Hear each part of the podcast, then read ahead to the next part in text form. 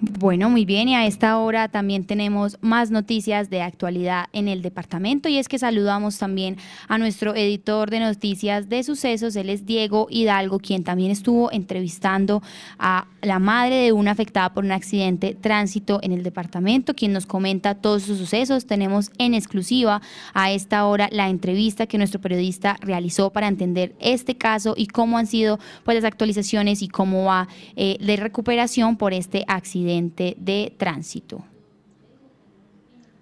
Eh, muy buenos días para todos los oyentes de La Patria Radio. Estamos en este momento eh, con doña María Cecilia Galvis. Ella vive en, esto, en esta situación, un drama muy complejo, porque su hija fue atropellada por un vehículo el pasado fin de semana. La tenemos acá como invitada porque nos quiere contar la historia triste que está viviendo en este momento y pues quiere exigir justicia porque su hija está en este momento en, en una UCI de un hospital de Pereira. Doña María Cecilia, buenos días, bienvenida al periódico La Patria, a La Patria Radio y cuéntanos un poco qué fue lo que sucedió, cuándo y cómo, cómo ocurrió. Buenos días, sí señor. Pues resulta que mi hija salía del colegio y saliendo del colegio ya, ya iba para la casa para la vereda donde vivimos. Y de ahí me la, me la atropelló un carro. Pues mucha parte también tiene culpa la concesión Pacífico 3 y el señor que, me la atropelló porque pues ese accidente se pudo haber evitado. Pero lastimosamente pues me arrolló la niña y la tengo en la UCI, cuidados intensivos. La verdad está muy delicada de salud. Eso sucedió el 25 de enero a las diez y media de la mañana. Eh, ¿Qué edad tiene ella? ¿Cómo se llama la niña?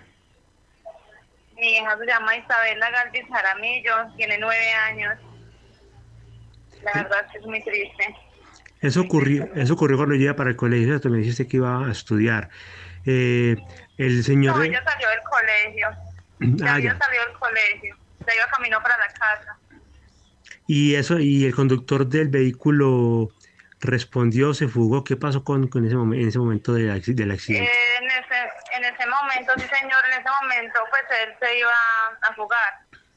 Lo que pasa es que agradeciéndole a una señora de ahí de la vereda, la cual le tomó fotos, reaccionó rápido y le tomó fotos al, al vehículo y el señor se detuvo al ver que esta persona le tomó fotos pero él se iba a volar, sí señor, no iba a responder y pues ahora está aquí en la clínica con el SOAR, pero hasta el momento no ha llamado a decir que se necesita, que cómo está la niña y pues la verdad no somos de acá de Pereira y son muchos los gastos.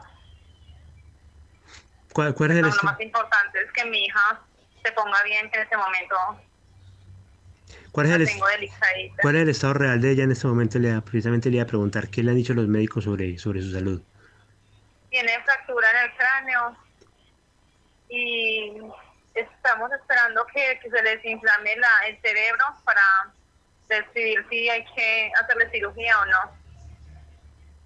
¿Ella es la única hija que tiene este o tiene más hermanos? Ella tiene dos hermanitos, tiene una hermana y un hermano.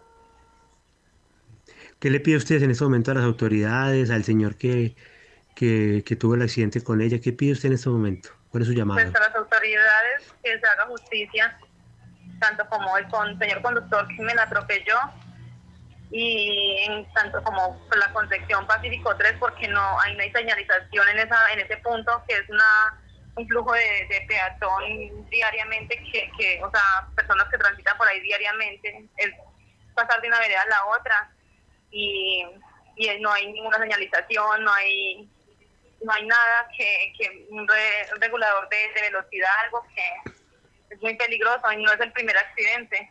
Ya un familiar también falleció ahí mismo en ese punto el año pasado en noviembre y lo atropelló una tractomula y se quedó impune. No es justo. ¿Usted atribuye el accidente a, un exceso de velocidad de pronto o a qué lo atribuye? Falta un puente peatonal. ¿Qué, qué puede haber de solución en ese sector para, para evitar? un, puente peatonal, algo que, o sea, que no ponga en peligro la vida de las personas y más niños que tienen que ir al colegio, no tienen transporte. Eh, hábleme un poco de su, de su hija, de, de sus sueños, de sus metas, de lo que ella pues el ha comentado. Sueño de ella, tan bella. El sueño de mi hija es ser policía. Desde muy chiquitica siempre dice que va a ser policía, que ella va a ser policía. Una niña muy alegre, es una niña muy activa, muy feliz, muy amigable, humilde. Ella es una niña muy feliz.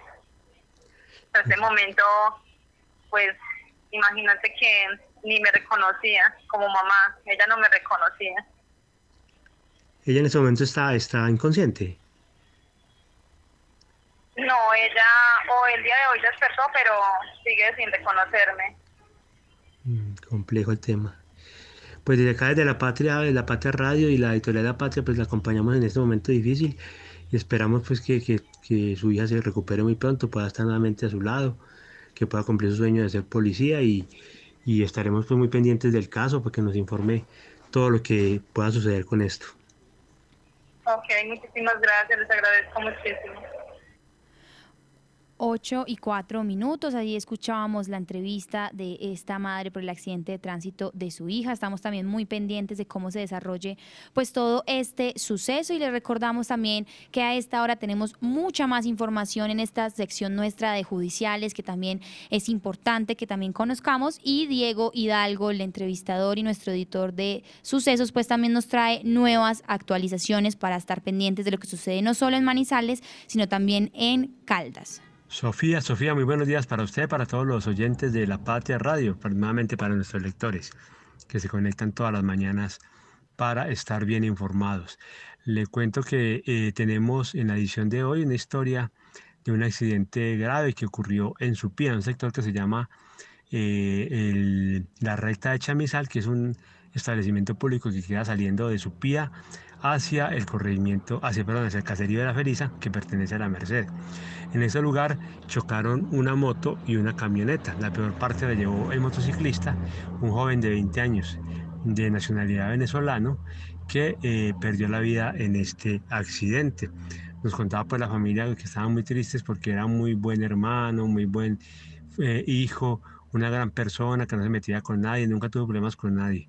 Eh, esa sería la octava víctima de accidentes de tránsito este año en la ciudad. Eh, el año pasado, eh, en todo enero, sumamos 10, 7 de ellos en motos. Ahí pueden encontrar pues las imágenes del accidente que evidencian realmente cómo ocurrió o la gravedad de lo que ocurrió y un poco de la historia de este joven que lastimosamente pues perdió la vida y que lleva luto a una familia en el departamento. Eh, también tenemos información, les recordamos que ayer hubo un incendio de madrugada en el barrio Solferino. Es el segundo incendio que reportamos este año en la ciudad. El primero, recordemos que fue en el barrio Villahermosa con una casa afectada. En este caso, pues eh, se reportan dos casas afectadas y varias familias que fueron, eh, tuvieron que ser evacuadas, no solo pues de las casas afectadas, sino de casas contiguas. El informe nos lo, nos lo entregó la UGR eh, sobre este caso. También tenemos, ayer hubo varios accidentes de tránsito, hubo eh, accidentes en la vía de La Linda, hubo accidente eh, en el descenso al batallón. También tenemos la información de la captura de una funcionaria del IMPEC en la cárcel de Salamina, que cuando pretendía ingresar a trabajar fue requisada como siempre ocurre en todos los establecimientos y le pillaron que llevaba casi medio kilo de marihuana encaletado en un casco. Ahora, pues no solo debe enfrentar un proceso penal que le puede terminar en una condena que no puede bajar, que no baja de los seis años de, prisión, sino que pues eh, en caso de ser sentenciada, pues perderá su trabajo. Llevaba trabajando, laborando eh, con el IMPEC desde el 2011. Ahí también pueden encontrar toda esta historia. Y por último, pues le cuento también que tenemos una información muy curiosa de una audiencia a la que acudimos, en la que una mujer eh, está acusada de dos delitos, fraude, fraude procesal y falsedad en documento. Eh, ¿Cómo le parece, eh, Sofía, que eran las dos muchachas, víctima y victimaria, eran amigas, o son amigas todavía, porque en audiencia se veían muy sonrientes, como lo dijo el juez. eran muy amigas y una de ellas salió en un vehículo a conducir en una noche de rumba, por ahí en el 2016, y cómo le parece que eh, fue interceptada por las autoridades de tránsito manejando en estado de embriaguez. Obviamente sabemos que eso da una multa muy alta, suspensión de la licencia por muchos años. Entonces, ¿qué hizo esta mujer? Lo que hizo fue que ya como que al parecer cargaba copia de la licencia de conducción y la cédula de su amiga, compañera de apartamento, y presentó las de ella, eh, para que le cargaran esas eh, infracciones a su amiga. Eh, eso generó pues un problema, un proceso judicial cuando se enteraron de toda la situación, pero en, en este caso la fiscalía tramitó una cosa que se llama el principio de oportunidad, que es donde la persona puede indemnizar a su víctima siempre y cuando ella esté, esté de acuerdo con ello. Esto se puede aplicar solamente con algunos delitos y eso de pasar por un juez de garantías. Obviamente pues pasó juez de garantías el acuerdo que se llegó es que ella le daba 2.800.000 a su amiga por, eh, eh, por los daños que le causó con esa situación. Eh, estaba todo listo para que se aprobara eso, ya de esa manera no, no tendría que pagar ninguna pena ni sería condenada por ningún delito, pero cayeron en la cuenta en que hay dos víctimas, no solo la víctima es la mujer afectada, sino que también la oficina de tránsito, porque eh, hicieron que incurriera en error al multar a una persona que no tenía nada que ver con la situación. Entonces eso quedó aplazado. Es una historia curiosa que pueden leer hoy en La Patria y en la web de La Patria. Además, adicional a eso, les contamos que estuvimos mirando bases de datos del CIMIT, que es el sistema de multas de tránsito del país, y nos encontramos que esta muchacha que iba a ser condenada debe al menos 160 millones de pesos en multas y la mayoría son por, por manejar en estado de embriaguez y todas en cobro coactivo, o sea, con embargo de bienes en caso de que le encuentren algo. Y la historia está muy completa, está muy curiosa, le invitamos a que la lean y para que no le pase de pronto a usted, porque como decimos, con amigos así, ¿para qué enemigos? Eso es todo por hoy. Eh, Sofía, mañana nuevamente estamos pendientes de más información.